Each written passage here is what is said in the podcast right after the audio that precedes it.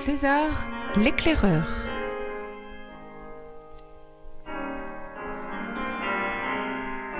Roman de Bernard Manteau.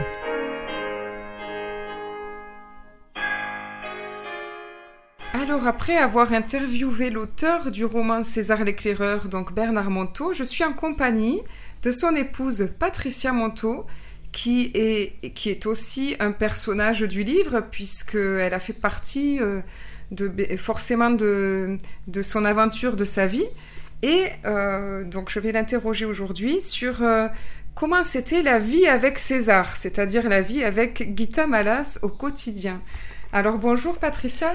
Et oui, moi je suis donc Corinne dans le livre et euh, et euh, dans, cette aventure du roman à la réalité, on s'est retrouvé avec un personnage, Gita Malas. Nous avions une trentaine d'années, elle, elle avait 80 ans. Et le choc de cette rencontre, c'est que elle, elle était vivante. Nous, nous avions l'impression d'être des survivants à côté d'elle, quoi. Et euh, elle contenait une envie de vivre, de jouer, de, de nouveau, de, de, de, bien vivre là où les gens se plaignent. Et elle nous a éduqués vers cette, cette partie de nous euh, dont on rêve tous, qui est une certaine grandeur, une certaine beauté, une certaine royauté. Effectivement, ça devait être au quotidien une, une fête dans l'ordinaire, d'après Non, c'était terrible, quotidien. Parce que quand on est à côté de quelqu'un qui est toujours en train de remercier, de remercier chaque petit instant, euh, et qu'à côté, ben, on oublie toujours de remercier. Euh, les, deux ou trois premières fois, les dix premières fois, c'est très agréable. Et puis après, on commence à se juger de ne pas être cet être-là, quoi. Et c'est être à côté de quelqu'un de très très vivant. C'est soit on le devient soit soi-même, soit c'est très complexe, très compliqué. Ah oui. Et donc, qu'est-ce que vous avez trouvé comme... Euh, ben, au final, je suppose que vous avez dû euh, trouver votre solution pour pouvoir vivre à ses côtés. Après, Gita Malas a vécu en Hongrie une expérience de dialogue intérieur avec trois de ses amis. Et euh, elle nous a appris, si je devais résumer son passage en notre vie, elle nous a appris à dialoguer avec le meilleur de nous.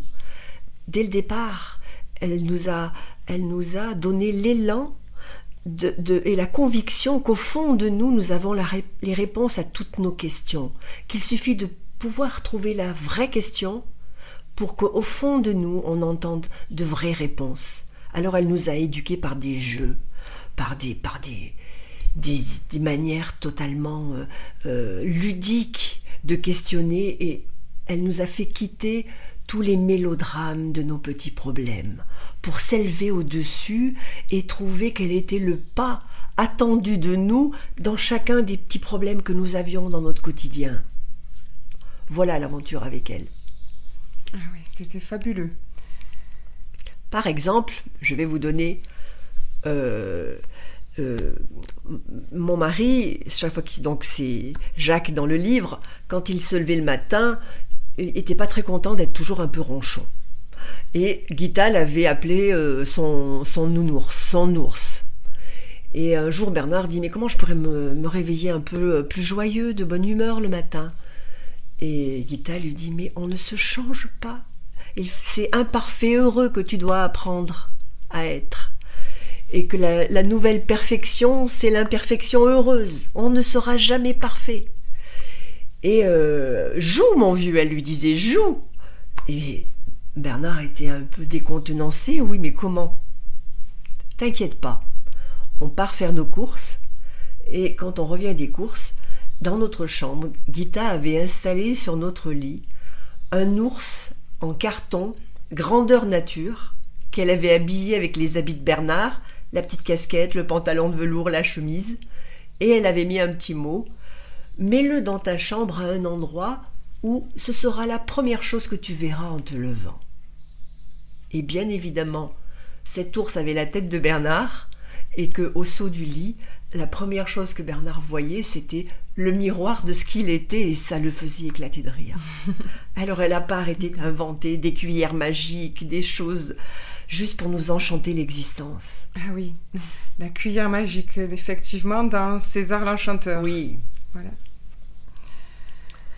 Et oui, vous en avez plein des petites, des petites anecdotes comme ça à raconter, j'imagine. Je crois que les, les, les, quatre livres de César sont une suite logique de cette histoire, parce que petit à petit, euh, les gens qui étaient auprès de Guita et puis auprès de Jacques, eux-mêmes ont fait leur route, eux-mêmes ont trouvé bah, ce qu'ils étaient venus faire sur Terre un peu.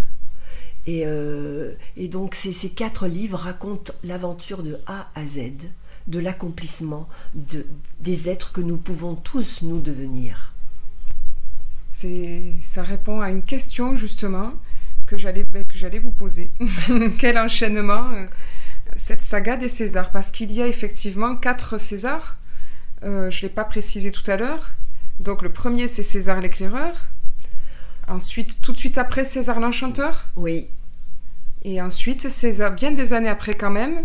Voilà, une dizaine d'années après, oui, bien. César est le maître des hirondelles. Et le dernier, César est le magicien d'homme.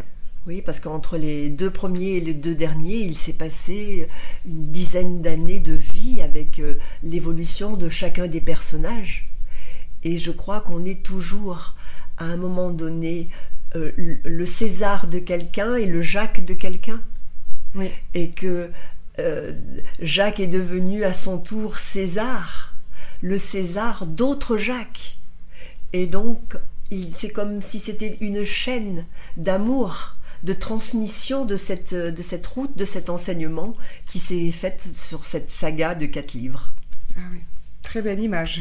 Oui, parce qu'en même temps, ça donne espoir à tout le monde. Il n'y a pas un maître euh, qui a euh, qui est auréolé de quelque chose. C'est euh, chacun s'éduque, qui grandit et, et, peut tour à tour, en ayant appris la route, la retransmettre à d'autres. Oui. Et c'est c'est très important, je pense, à préciser. oui, Gita nous disait toujours, mais vous avez bien eu deux ou trois réponses. Eh bien, tant que vous ne les transmettez pas ces deux ou trois réponses, vous n'obtiendrez pas les suivantes. C'est normal que chaque être reçoive et redonne à son tour. Merci beaucoup Patricia. Et puis j'espère à bientôt sur notre antenne. Pourquoi pas? Bien volontiers.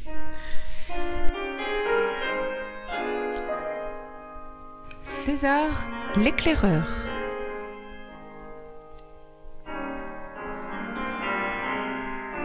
Roman de Bernard Manteau.